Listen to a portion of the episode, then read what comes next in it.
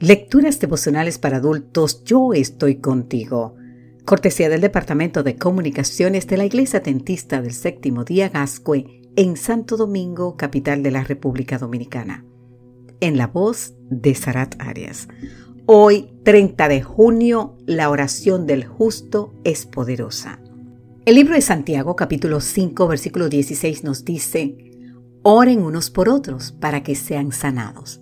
La oración del justo es poderosa y eficaz. La relación entre Dios y Abraham era tan estrecha que el Señor entendía que no cabían secretos entre él y su buen amigo. Por eso cuando decidió destruir las ciudades de Sodoma y Gomorra, se preguntó a sí mismo, ¿encubriré yo a Abraham lo que voy a hacer, habiendo de ser Abraham una nación grande y fuerte, y habiendo de ser benditas en él todas las naciones de la tierra? Así nos dice Génesis 18, los versículos 17 y 19. Luego le explicó a su amigo que era preciso destruir ambas ciudades, porque su pecado era gravísimo.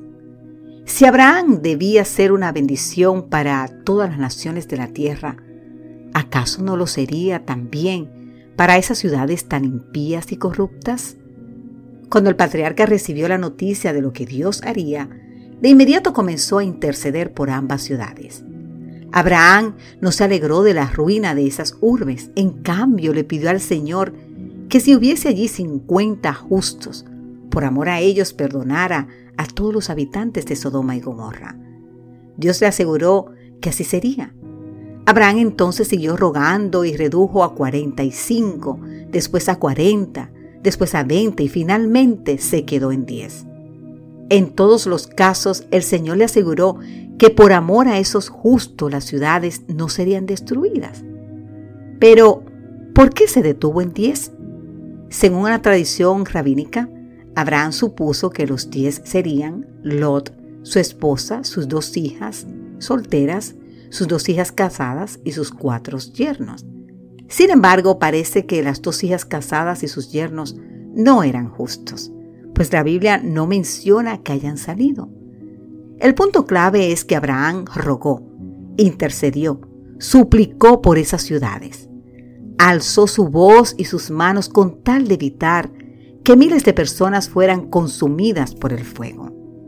El viejo patriarca no estaría en paz hasta hacer todo lo posible por evitar la perdición de una persona. ¿Y qué, ¿Y en cuanto a nosotros? ¿Estamos orando por los que se encuentran al borde de la inminente destrucción? El apóstol Santiago nos invita a orar unos por otros para ser sanados. La oración fervorosa del justo tiene mucho poder, así nos dice Santiago 5:16. Querido amigo, querida amiga, tu oración es tan poderosa que podrías ayudar a salvar a muchos de la destrucción. Que Dios hoy te bendiga en gran manera y vamos a orar por todos los que están en nuestro alrededor. Amén.